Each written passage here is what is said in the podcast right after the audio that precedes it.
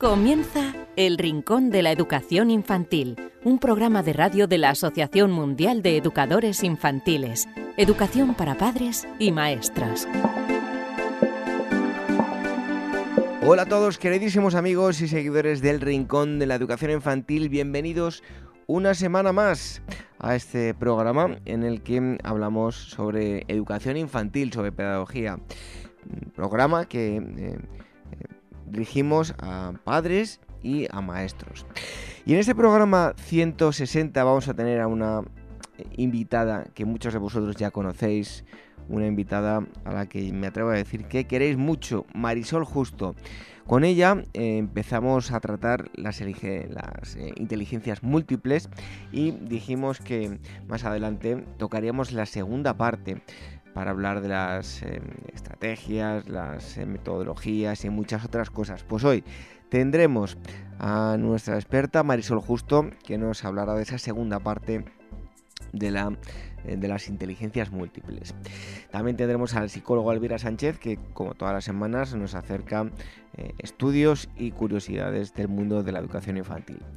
Si nos queréis escribir, rinconinfantil.org y para escucharnos lo podéis hacer de diversas formas. A través em, de las plataformas de podcast como es Spreaker, Spotify, iTunes, Evox y también a través de Radio Sapiens, donde se emite el programa todas las semanas. Y como no, otra opción más a través del canal de YouTube de la Asociación Mundial de Educadores Infantiles. Podéis descargar el programa y escucharnos cuando vosotros eh, queráis. Pues en un momento vamos a mm, estar hablando con em, una de las expertas, como decía antes, que a las que más cariño, suele tener la gente y así se lo demuestra en los congresos y en otros muchos lugares donde tenéis la oportunidad de verla. Recibid un fuerte abrazo de este humilde servidor, David Benito, y enseguida Estamos con ella, con Marisol Justo. Red de docentes comprometidos con la paz. La educación sin valores solo convierte al hombre en un demonio más inteligente. Por ello, AMEIUAF ha puesto en marcha este proyecto. Un docente comprometido con la paz es un profesional de la educación infantil o primaria que sabe y cree que la docencia es la tarea que más puede transformar la sociedad y que quiere conseguir un mundo mejor, más justo, más equitativo, más amable y en consecuencia más feliz. Apúntate y forma parte de la red de docentes comprometidos con la paz. Es gratis y solo tiene ventajas. Visita la siguiente web uaece.org barra docentes comprometidos. Como dijo Nelson Mandela, la educación es el arma más poderosa que puedes usar para cambiar el mundo. Red de docentes comprometidos con la paz. por la educación. El Rincón de la Educación Infantil, la radio de la Asociación Mundial de Educadores Infantiles.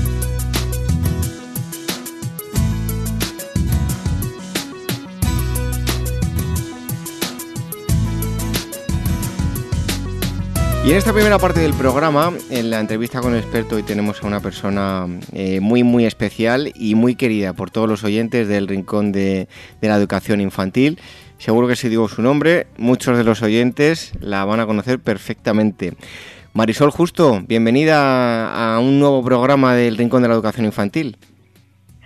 Pues hola David, muchísimas gracias por tu presentación y, bueno, bueno, bueno, que me ha llegado muy dentro, que me has emocionado, David. Estoy encantada de estar en tu programa como siempre.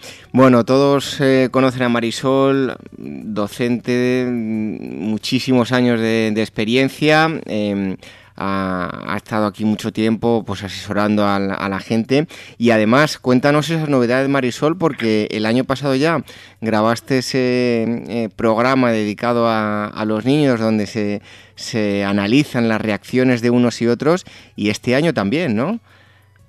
Ah, sí, David, ha sido una experiencia para empezar muy divertida, ha sido un reto personal y profesional el participar como, como experta, bueno, no porque yo sea experta, sino porque es la, el, rol que nos, nos otorga el, el programa, eh, te decía, participar como experta en el programa La vida secreta de los niños.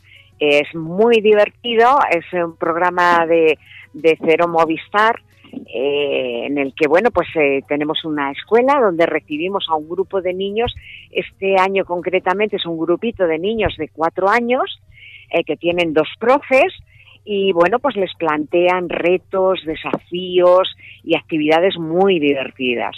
Eh, y luego hay muchos momentos en los que los profesores desaparecen y bueno, los niños están solos, claro, solos, pero rodeados de más de 28 cámaras que en todo momento eh, podemos estar viendo qué es lo que hacen cuando no están los profes.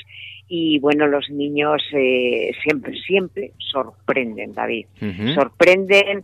Este año eran niños de cuatro años, sobre todo lo que queríamos centrarnos mucho en la diversidad, en lo que los niños pueden entender por diversidad, si hay respeto a esa diversidad y, y como siempre los niños eh, nos han sorprendido, porque bueno, los prejuicios son un asunto de adultos, no, no de niños, y, ha sido maravilloso, como siempre. Entonces para mí es, es toda una fortuna el estar ahí sentada observando eh, lo que graban esas cámaras, lo que hacen los niños, tratando de interpretar un poco los motivos de, de sus reacciones, de sus comportamientos, y, sobre todo emocionándome mucho con los niños. Me siguen emocionando, David.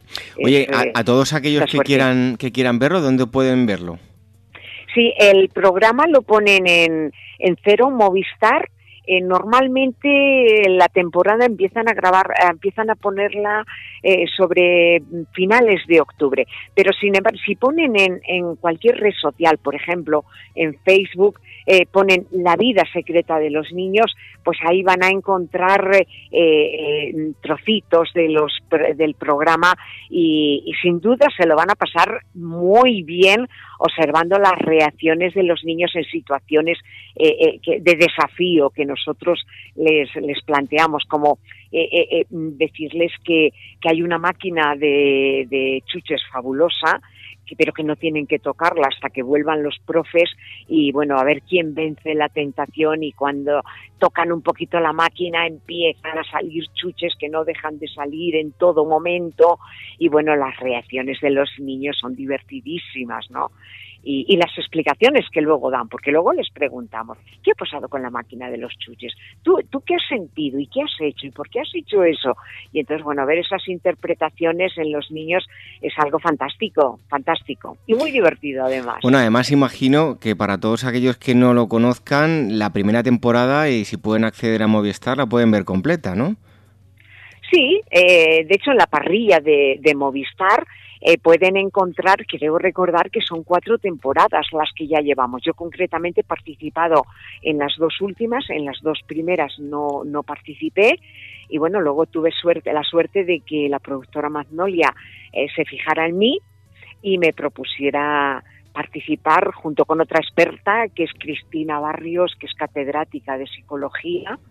Y, y bueno, pues ahí las dos estamos con el reto de tratar de interpretar eh, todo lo que los niños hacen y, y, bueno, por qué pensamos nosotras que pueden hacerlo y bueno, pues es la verdad es que es muy bonito por eh, para nosotras, ¿no? Tanto Cristina como yo coincidimos en que en que bueno, pues que nos divertimos, que lo pasamos muy bien y bueno, todo el equipo de grabación y los niños que son fuera de serie, son fabulosos. Y vamos, son niños que sencillamente se han, se han cogido, se han seleccionado en agencia, o sea que no se ha buscado ningún criterio especial. Niños absolutamente normales de cuatro años eh, que no son fuera de series en nada, muy normalitos.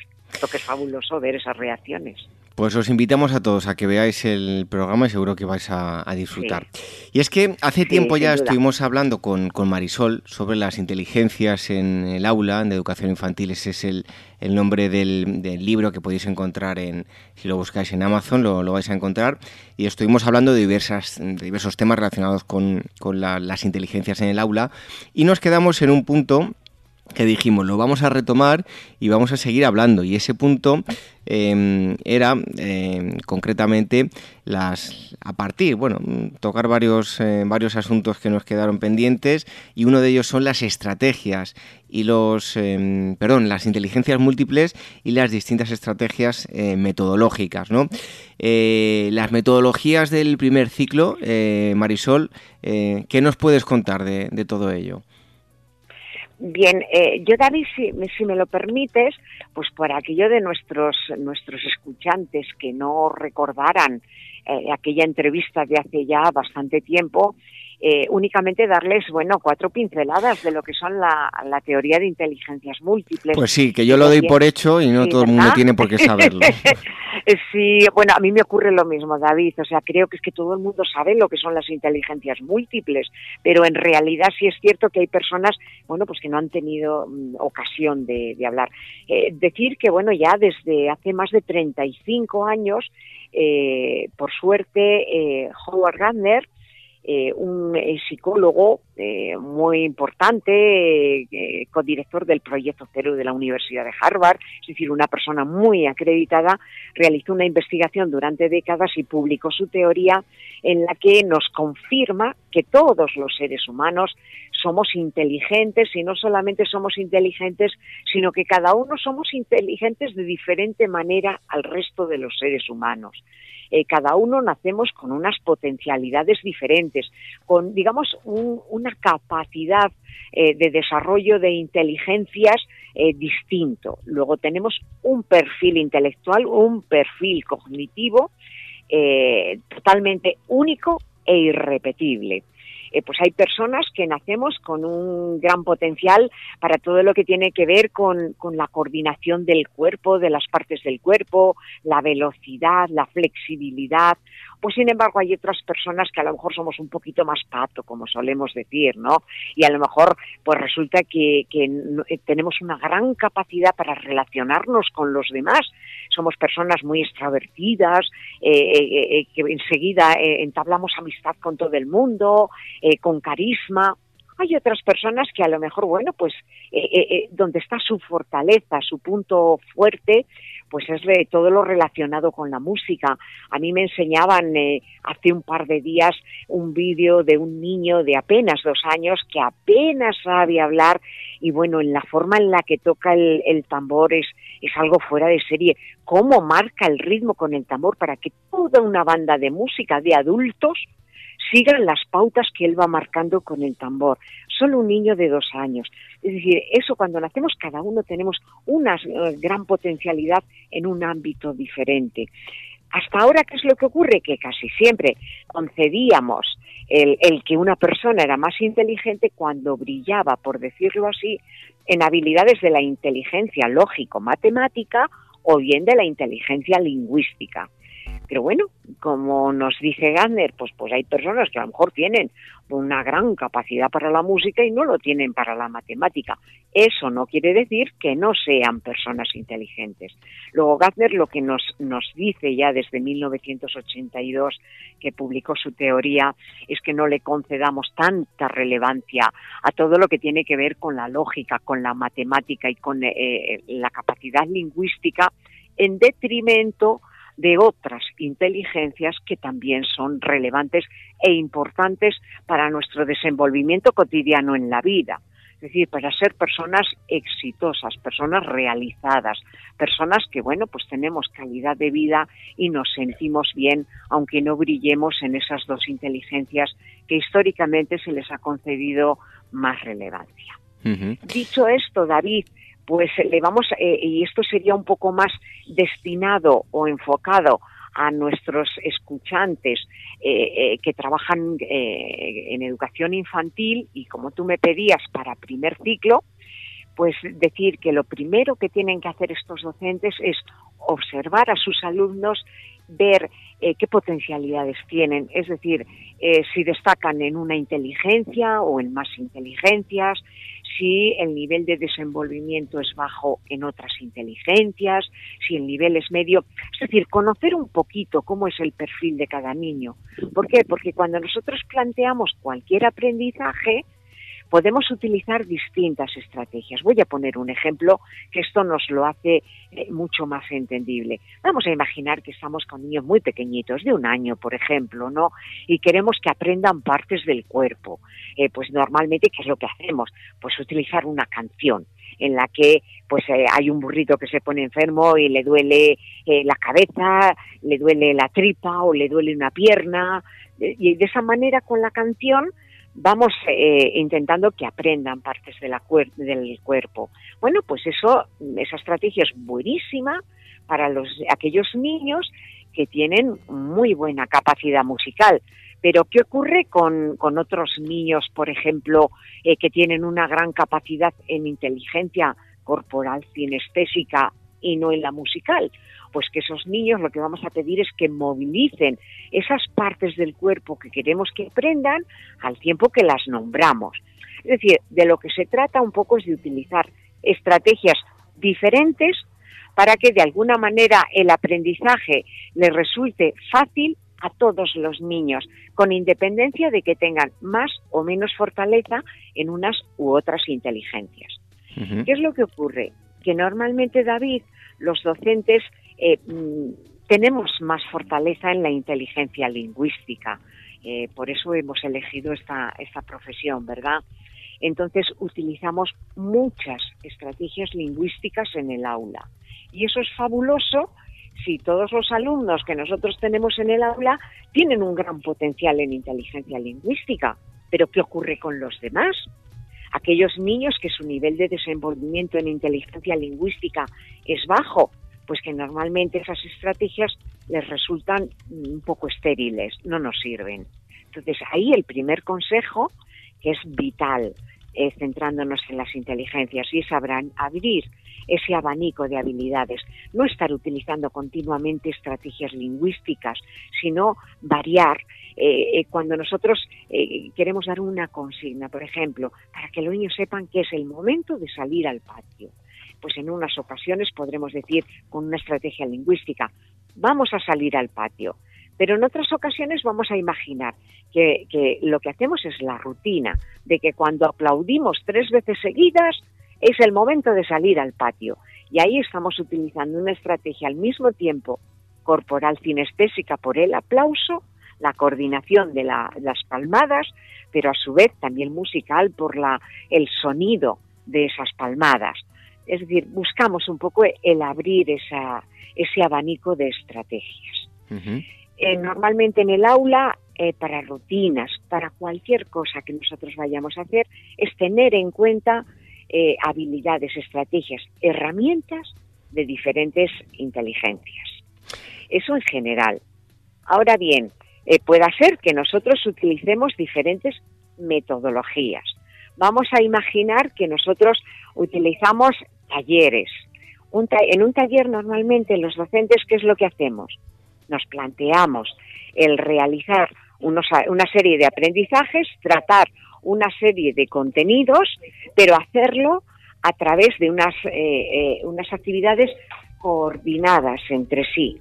Eh, y logramos realizar un producto final, es decir, como en un taller de un carpintero o un taller mecánico, es decir, las personas que allí trabajan están realizando una serie de actividades para completar una obra, bien sea arreglar un coche o bien sea, por ejemplo, fabricar una silla. Bueno, cuando nosotros realizamos ese taller, normalmente no estamos teniendo muy en cuenta las inteligencias. Fíjate qué fácil sería el plantear, ¿por qué no?, a lo largo de un mes, un taller lógico-matemático, un taller lingüístico, un taller musical, un taller corporal kinestésico, un taller es decir, un taller dirigido principalmente a actividades que están más relacionadas con una inteligencia que con el resto.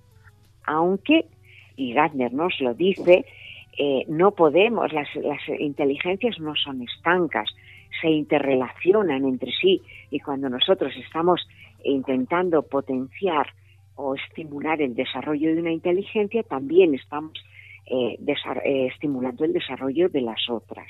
Eso que lo tengamos en cuenta. Lo que pasa es que estudiamos las inteligencias sacándolas de contexto. Todas las actividades humanas requieren de actividades de, todas las inteligencias, ¿verdad?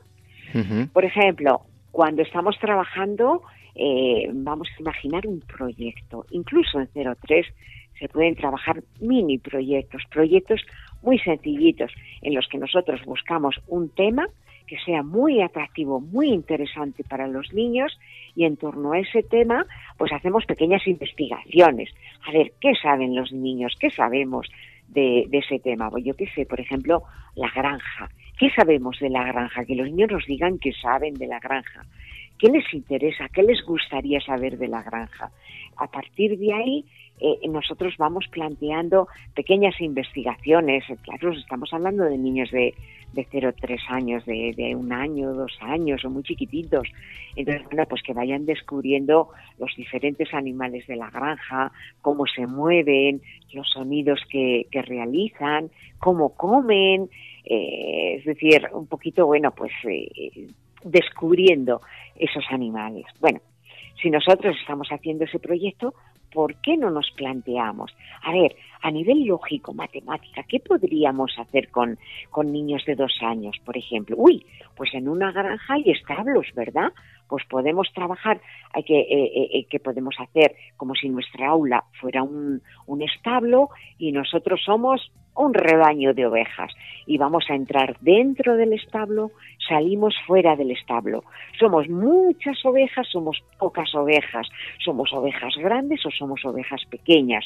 Eh, eh, vamos a hacer un, vamos a hacer un conjunto de, corderitos que son los hijos de, las ovejas y del carnero y son pequeñitos y otro otro eh, conjunto o, colección de, de, las ovejas y el carnero. Es decir, los conceptos, los contenidos lógico-matemáticos lo vamos a, a trabajar a través de juegos muy divertidos relacionados con el tema de la granja.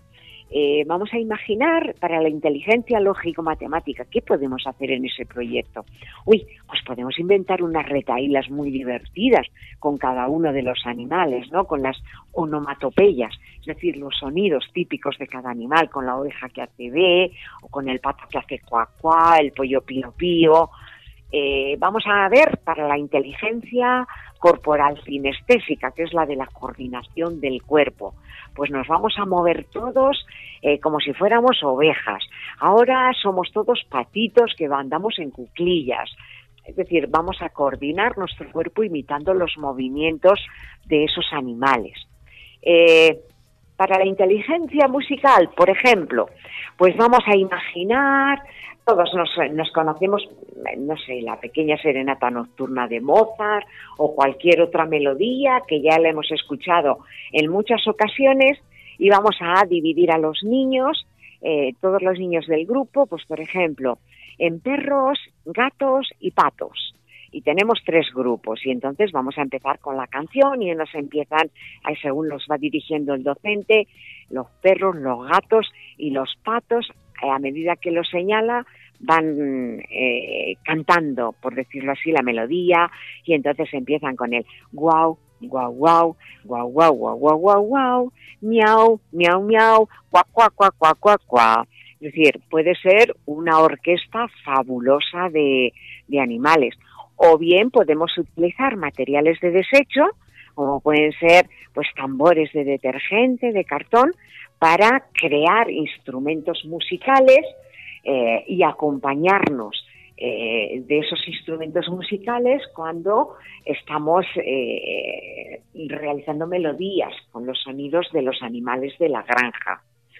Del mismo modo, bueno, en cuanto a la inteligencia interpersonal, pues podemos hablar de eh, los animales de la granja que siempre están juntos, que siempre están en equipo, en rebaño, en este caso, en el caso de las ovejas, en piaras, en el caso de los cerditos, eh, etcétera, etcétera. podemos hacer cartas con fotografías que encontramos en catálogos, en revistas, y podemos hacer, recortar y pegarlos y hacer cartas de familias de diferentes tipos de animales, ¿no? Eh, y, por ejemplo, para la intrapersonal, el que los niños nos digan cuál es su animal preferido, eh, el que más les, les gustaría parecerse, que nos digan por qué, es decir, que nos hablen un poco de cómo ellos se sienten, eh, si, si les emociona eh, lo que están aprendiendo sobre la granja, si, les da alegría o si algún animal les da temor, por qué temen a ese animal. Es decir, que nos hablen un poco de su mundo interior. Y por último, la inteligencia naturalista, la que tiene que ver con los animales, con las plantas y con todos los aspectos de la naturaleza. Que bien aprovechar el tema de la granja para hablar del respeto a los seres vivos, que son los animales y las plantas, de hablar del cuidado de ese medio natural, de estrategias que ellos pueden realizar para cuidar de, ese entorno eh, ambiental, ese entorno natural cercano a ellos. Y bueno, como no van a tener ocasión de estar en una granja todos los días, pues ¿por qué no hablarles de algo mucho más cercano? El cuidado que deben de tener en parques, en jardines, en plazas, el cuidado hacia esas plantas, o por qué no hacer algo tan divertido como con una cajita de cartón hacer una casita y ponerle un poquito de comida para pájaros para ponerlo en el balcón de su casa. Y que los pajaritos puedan comer, puedan beber, es decir, cosas muy sencillitas pero que de alguna manera están eh, eh, estimulando el desarrollo de todas las inteligencias de los niños. Y luego hay otra, eh, bueno, algo también muy muy interesante y que te voy a pedir que, bueno, en grosso modo, porque es un, tema muy muy amplio, pero que es la, organización por rincones. Ya nos hablaba, bueno, eh, pues con la mm. granja incluso también se pueden ir, partiendo eh, esas determinadas zonas de, la clase. Bueno, ¿cómo, ¿en qué consiste la organización por, por, por rincones? Y ponos algunos ejemplos. Sí, bueno, mira, en, niños muy pequeños, eh, los rincones pueden suponer una forma de organización que además resulta muy cómoda para el docente. Es decir, tener una zona del aula para cierto tipo de, actividades. Esos rincones, bueno, pues pueden ser el rincón de la biblioteca, evidentemente, donde están los cuentos, donde están incluso esos, esos libros que nosotros eh, elaboramos en el aula junto con los niños, es decir, todo lo que tiene que ver con el mundo de la literatura infantil, etcétera, etcétera. El rincón que muchas veces llamamos de la alfombra o de la asamblea, que es donde eh, hacemos una reunión con todo el grupo, formando un círculo en el que tocamos diferentes temas. Es decir, todos los docentes organizamos eh, ciertos rincones si nosotros vinculamos la metodología de rincones a, la teoría de inteligencias múltiples, bueno, pues eh, es, muy fácil deducirlo, ¿verdad, David? Pues es utilizar rincones distintos para diferentes inteligencias. Mm, a ver, tener eh, ocho inteligencias, ocho rincones en el aula, pues en muchos casos es inviable. Pero podemos, por ejemplo, el rincón de inteligencia naturalista, podemos aprovechar para sacarlo al patio, no tiene por qué estar en el aula. Entonces, en el patio podemos tener, ojalá todos los centros pudieran tener una zona muy bonita de huerto, donde pueden tener no solamente plantas eh, que son muy fáciles de cuidar para los niños, como las plantas de fresa o, los tomates, sino también tener una zona de, de plantas aromáticas como la lavanda, el tomillo, la hierbabuena, la menta, etcétera, etcétera. En muchos centros eso es inviable, no, no, no, tienen, no disponen, ojalá todos pudieran, pero sí podemos utilizar perfectamente maceteros, maceteros más grandes, más pequeños, para que los niños tengan oportunidad de, de cuidar de esas plantas, de conocer a las plantas, de motivarse por el cuidado de las plantas. Y bueno, si no podemos tener mascotas eh, eh, de gran tamaño, pero es más fácil tener una pecera, eh, tener una cajita con un grillo, con unos caracoles, unos gusanos de seda. Todo esto a los niños les emociona muchísimo. Esto no hace falta que esté dentro del aula, sino que se puede hacer también, como te decía, en el patio, al aire libre. Por otra parte, eh, por ejemplo, el, rincón de la biblioteca perfectamente puede ser el rincón de, la inteligencia lingüística. Eh, incluso, bueno, pues en los centros que trabajan y trabajan muy bien, el acercamiento, únicamente acercamiento a la lectura y a la escritura, pues este centro lingüístico, pues eh, o rincón lingüístico puede ser el, más ideal.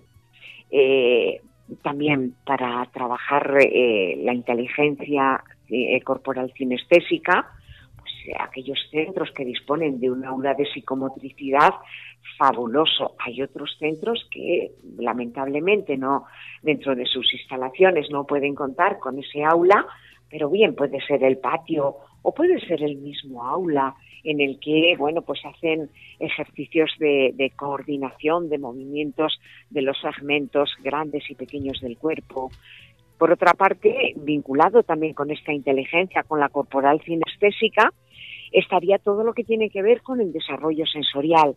O sea, es muy fácil disponer de un rinconcito en el que los niños pueden, mm, de alguna manera, eh, eh, tener estimulación de los diferentes sentidos, bien sea del tacto, a la hora de tener, bueno, pues puede ser incluso tablillas eh, con materiales diferentes, arpillera, puede ser lija de diferentes grosores, puede ser em, piel, puede ser peluche, para tablillas en las que pegan estos materiales y pueden experimentar con el tacto. Pero bueno, con el tacto también pueden experimentar de mil maneras, ¿no? También cuando mm, trabajamos con materiales eh, lisos, rugosos, secos, húmedos, duros, blandos, y bueno, todo lo que tiene que ver con, con el mundo del tacto. Tener, bueno, pues para el olfato, eh, unos, eh, unos eh, recipientes chiquititos con diferentes aromas para que experimenten, con el gusto también, cuando pueden hacer en ese rincón algún taller, por ejemplo, para elaborar una macedonia, bueno, mil actividades, ¿verdad?, que, que los niños pueden hacer y experimentar con el sabor. Sobre todo, aprovechar esos momentos con los niños que se niegan a tomar o bien alimentos enteros o bien que se niegan a probar alimentos que antes no han tomado. Eso sí, los docentes lo saben, siempre previa autorización escrita por parte de, las, de los padres, de las familias y asegurándose que no existe ningún tipo de intolerancia a ninguno de los alimentos que nosotros les vamos a ofrecer.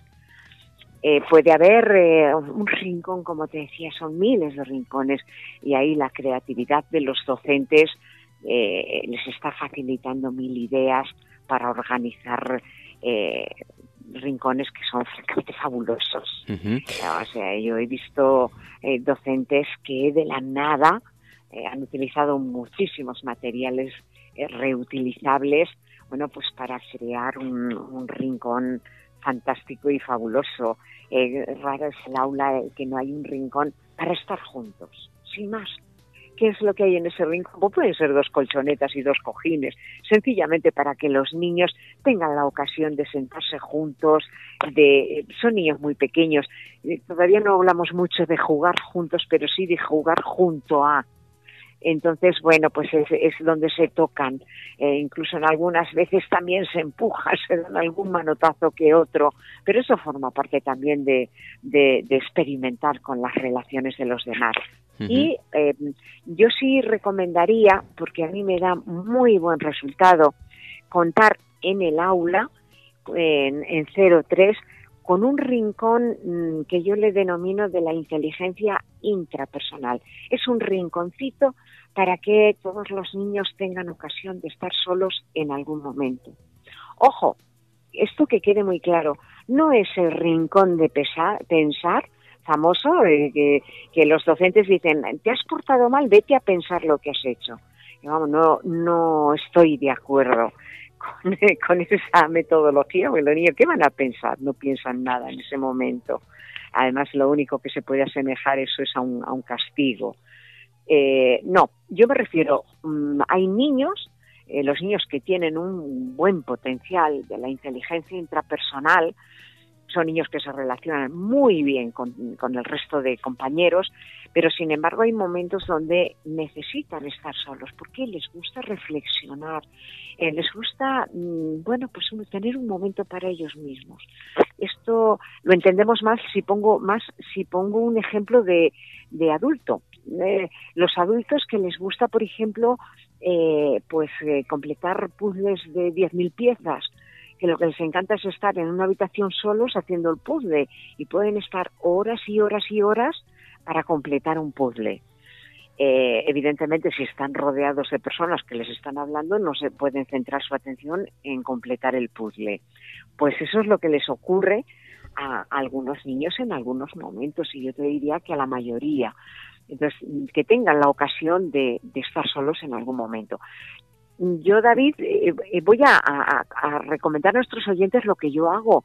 Yo no dispongo en el centro de, grandes dimensiones ni de grandes posibilidades económicas. Yo tengo una zona en el aula en el que hay un armario colgado. Pero, me imagino, Marisol, que eso ocurrirá en muchos sitios y en ese caso, pues hay que tirar de imaginación también, ¿no? Claro, por eso eh, para, para esos docentes yo, yo les, les digo lo que yo hago. Eh, eh, tengo un armario colgado en el aula, pero que no tiene la parte de abajo, solamente una parte alta. Entonces yo he aprovechado la parte de abajo de ese armario para poner una, una barrita y ahí le echo una cortinita. Una cortina que lo que hace es que se abre y se cierra, como lo hace cualquier cortina, pero de forma manual. Y yo ahí tengo colgado eh, una cuerda que tiene sencillamente una cartulina circular. Eh, por un lado es rojo y por otro verde. Los niños, evidentemente, en septiembre no, pero a base de que tú se lo dices y se lo dices, terminan aprendiendo que cuando ellos pueden entrar en ese rincón, cuando la cartulina está en color verde, porque está vacío. Y cuando un niño entra en ese rincón, lo que hace es darle la vuelta a la cartulina y lo pone de color rojo. Los demás tienen que aprender que cuando está la cartulina de color rojo no pueden entrar. Es una forma de garantizar el que se respete la intimidad de, de ese niño que ha entrado a ese rincón. Los niños entran voluntariamente cuando quieren entrar. Solamente hay dos condiciones para utilizar ese rincón. Una es que esté libre, es decir, que el disco esté en verde para poder entrar, y otra es que solamente pueden llevar dos juguetes, porque si no nos encontraríamos con niños que hacen un acopio de juguetes y se los llevan a ese rincón para no compartirlos, claro. Entonces, eh, no, en ese rincón lo único que yo tengo es en el suelo es una colchoneta y hay un, un cojín. Entonces, sencillamente, los niños, el niño que quiere entrar, a lo mejor entra un niño, está un ratito, va con un juguetito o va sin juguete, se sienta un rato y cuando quiere mm, sale. Entonces sale y pone el disco en color verde. Es una forma de garantizar que cuando un niño necesita estar solo, que lo puede hacer. Y esto es importante porque normalmente los docentes de infantil nos pasamos el día buscando actividades en las que los niños compartan, actividades grupales. Y eso a algunos niños les puede agobiar cuando ya llevan toda la mañana con, actividades grupales y entonces lo que desean es un ratito para estar solos. Eh, normalmente los docentes concedemos un tiempo de juego libre, pero incluso en el juego libre los niños no tienen esa posibilidad porque les pueden llegar otros compañeros para intentar jugar con ellos o junto a ellos. Por eso este rincón les da esa posibilidad, el dirigirse a él cuando, cuando desean estar solos. A mí, francamente, me da muy buen resultado. Bueno, pues eh, hoy hemos estado perdón, hablando con Marisol de las inteligencias, pero eh, en, esa parte más práctica, como son pues las metodologías, sobre todo en, primer ciclo, la organización por, eh, por rincones. Em, Marisol, muchísimas gracias por haber estado aquí con, con, nosotros. Seguro que muchos docentes pues, van a tener muy en cuenta tus consejos. Pues yo he estado encantadísima es muy difícil resumir en, en un ratito así con el, trasladar y comunicar a, a, nuestros compañeros, a nuestros eh, escuchantes, eh, bueno, por la experiencia de muchos años, eh, únicamente decir a, a todos los docentes que nos escuchan, a todos los padres y las madres, que si sienten, tienen alguna duda, si tienen alguna inquietud, bueno, pues eh, pueden contactar conmigo a través de la Asociación Mundial de Educadores Infantiles y yo estaré más que encantada de poder ayudar y colaborar en, en lo que sea para que ellos implementen el que tengan en cuenta esta, esta teoría que recordemos no es una metodología pedagógica, es una teoría psicológica pero que nos puede fundamentar perfectamente toda la labor docente que realizamos en el aula. Bueno, pues eh, Marisol, te esperamos pronto aquí en el Rincón de la Educación Infantil. Te mandamos un fuerte abrazo eh, y bueno, ojalá te tengamos muy prontito. Pues muchísimas gracias y un abrazo muy grande para todos los compañeros y, como no, para ti, David, por supuesto, por el gran trabajo que haces en este programa. Hasta pronto, Marisol. Hasta pronto.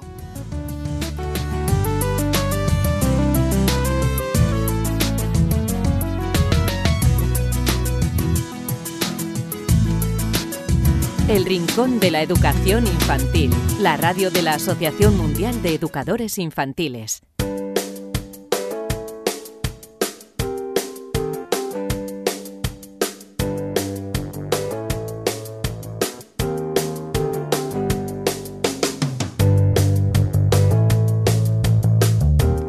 Después de haber tenido la entrevista con el experto, es el momento de mm, eh, hablar de, estudios que siempre nos revelan y nos sorprenden acerca de, mm, bueno, del, mundo de, la educación. Y como siempre nos acerca eh, la psicóloga Elvira Sánchez. Eh, Elvira, bienvenida un día más. Pues un placer, como todas las semanas. ¿Qué nos traes hoy? Pues mira, según un estudio publicado en la revista Developmental Science, los bebés que hacen mayor contacto visual desarrollan mejor el lenguaje. Ahí va. Pues cuéntanos a ver ese estudio. Pues mira, dicen que mirar a los ojos es también una forma de comunicarse y esto, bueno, parece ser más cierto sobre todo en los bebés.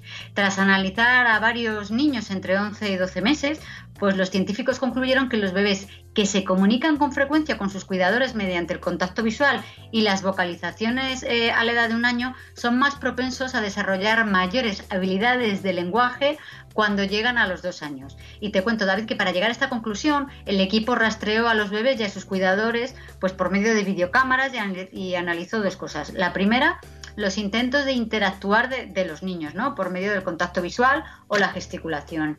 Y luego la segunda, bueno, pues cómo sus cuidadores pues reaccionaban ante estos intentos, ¿no? De contactos que, que realizaban los niños.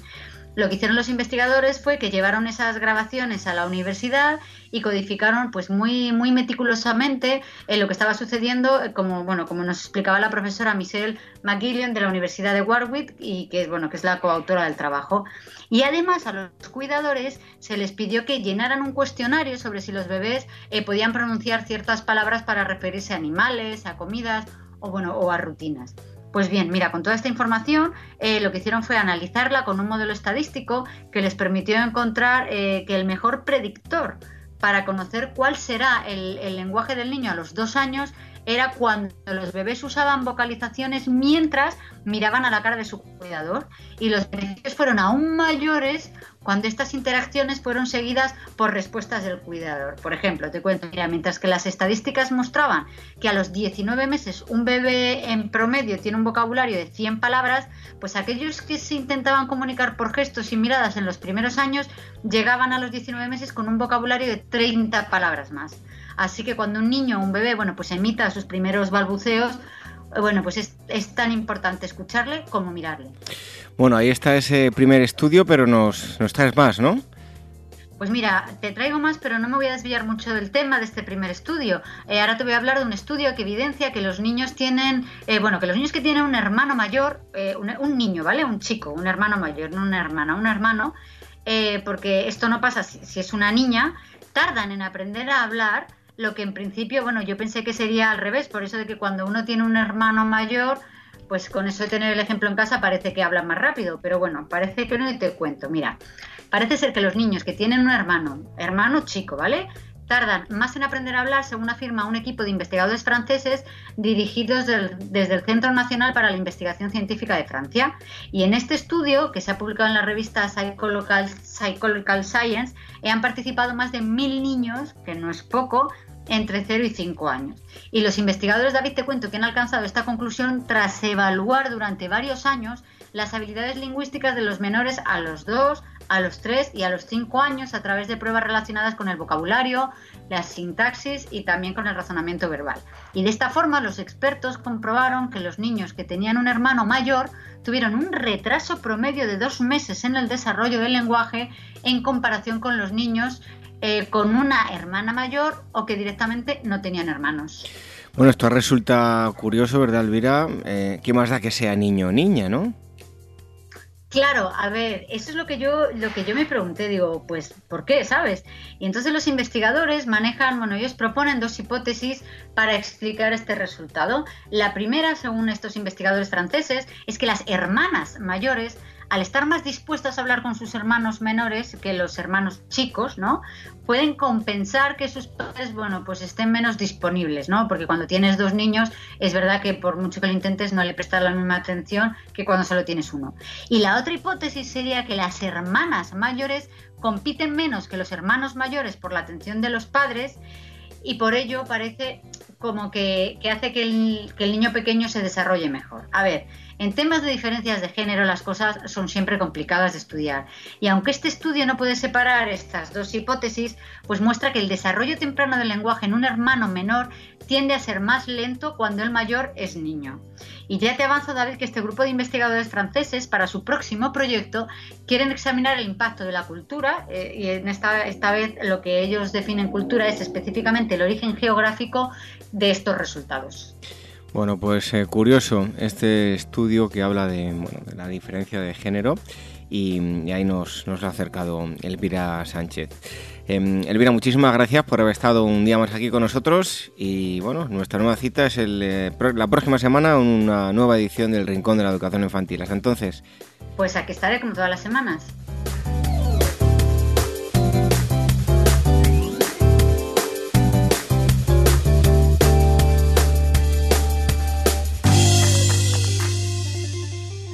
Red de docentes comprometidos con la paz. La educación sin valores solo convierte al hombre en un demonio más inteligente. Por ello, AMEIUAF ha puesto en marcha este proyecto. Un docente comprometido con la paz es un profesional de la educación infantil o primaria que sabe y cree que la docencia es la tarea que más puede transformar la sociedad y que quiere conseguir un mundo mejor, más justo, más equitativo, más amable y en consecuencia más feliz. Apúntate y forma parte de la red de docentes comprometidos con la paz. Es gratis y solo tiene ventajas. Visita la siguiente web uaece.org barra docentes comprometidos. Como dijo Nelson Mandela, la educación es el arma más poderosa que puedes usar para cambiar el mundo. Red de docentes comprometidos con la paz. El Rincón de la Educación Infantil, la radio de la Asociación Mundial de Educadores Infantiles.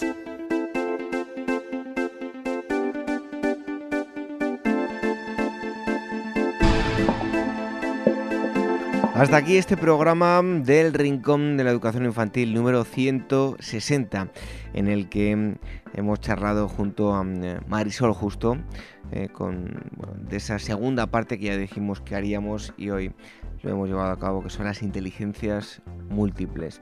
También hemos tenido al psicólogo Elvira Sánchez, que como siempre nos acerca estudios relacionados con la educación infantil. Os recordamos que si nos queréis escribir podéis hacerlo a rinconinfantil.org y cómo nos podéis escuchar a través de las plataformas de podcast en iVoox, en iTunes, en Spreaker y en Spotify, también a través del canal de YouTube de la Asociación Mundial de Educadores Infantiles y em, a través de Radio Sapiens donde todas las semanas eh, emiten eh, el rincón de la educación infantil. Regresamos dentro de siete días, será dentro de una semana, para seguir disfrutando de la educación de los más pequeños. Hasta entonces, que seáis muy felices. Adiós.